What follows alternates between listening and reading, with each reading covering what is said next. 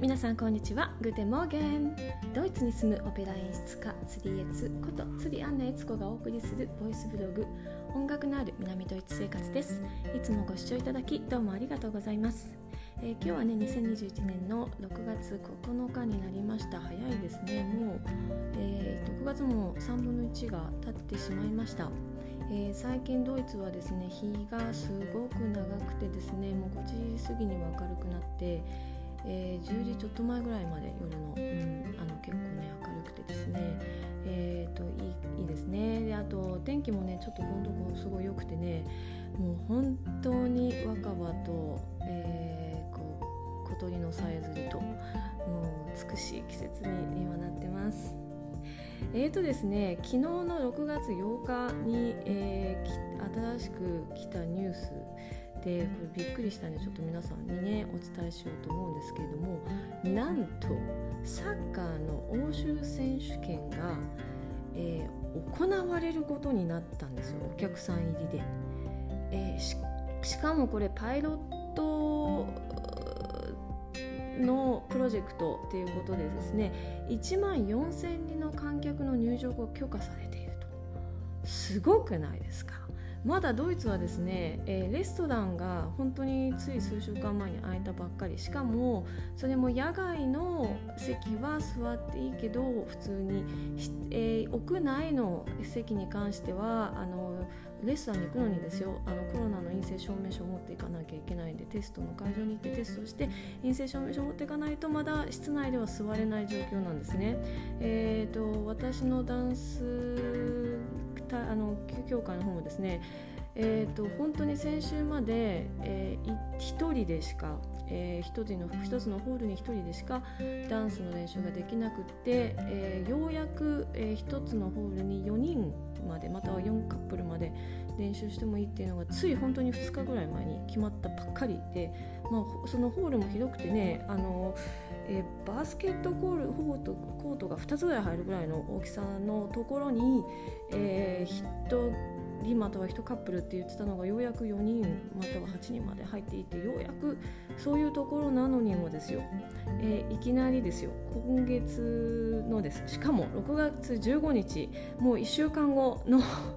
えー、15日にですね火曜日にですね、えー、フランス対ドイツの大会が1万4000人の観客を入れて行われるっていうことですね。いやさすがドイツはもうサッカー大国だなみたいなのをなんかひしひしと感じるニュースでした、え、皆さんねサッカーファンの人にとってはもう本当に嬉しいあのニュースなんじゃないかなと思いますね。あの1年間ずっとねあの開催があの禁止された状態のままでしたからねもう凍結状態でしたよね。はいえっ、とね試合の今決まっている日程は6月の15日の火曜日、えー、ドイツ時間の9時からフランス対ドイツ、えー、次が6月19日の土曜日、えー、日本時あごめんなさいドイツ時間の6時からポルトガル対ドイツ、えー、そして3試合目が6月23日の水曜日9時からドイツ対ハンガリー。そして、えー、7月2日の金曜日が9時から準々決勝となってます。うん、ここまでやるっていうのはすごいなと思いまして、えーとだんだんねえー、こう街がようやく機能を回復しつつある感じがしても私は本当に嬉しいですね。もちろんね皆さん気をつけなきゃいけないんですけども、まあ、これパイロットプロジェクトっていうことでねこれでうまくねあのこう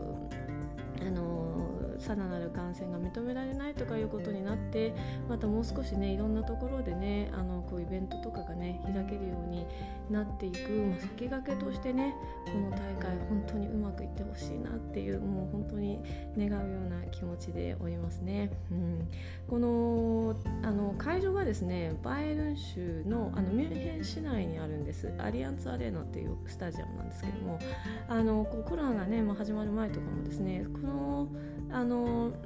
大会がある日はですねもうねえーと、地下鉄がすごい混んでですねもう皆さん本当にこう楽しそうにですねあのサッカーのねあのなんかファンのユニフォームを着てですね皆さん電車に乗るんですよね。で本当に皆さんサッカー大好きでですねドイツ人っていうのはですねサッカーがある日は皆さん早く家に帰る、えー、仕事もなくなるし面白かったのは一度あの音大の時代にねあのなんか期末試験かなんかだったんですけどその日たまたま決勝戦かなんかが入りまして。でで教授が「今日テストなし」って言って。テストが延期になってですね。なんでかって言ったら僕はサッカーを見るみたいな。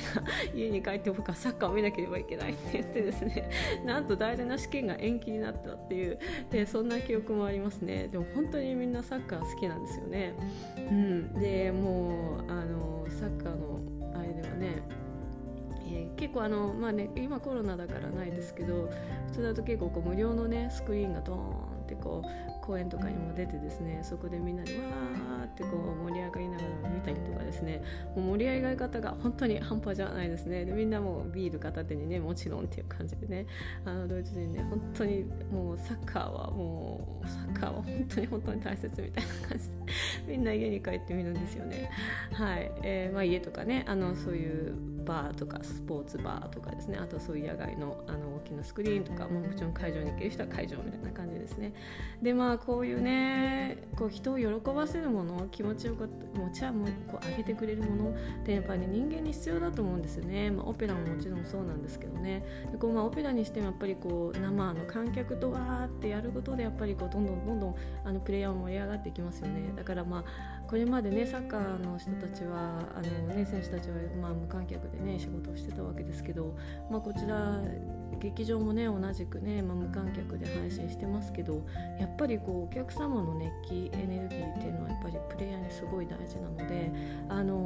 もうこうサッカー選手の方たちも本当にこれを楽しみにしてるんじゃないかなと思うしあのファンの方もすごい楽しみにしてると思うしなんかそういうこうようやく、えー、機能こう街の機能がね回復してくるっていうこうなんかこうもう本当に大事なこ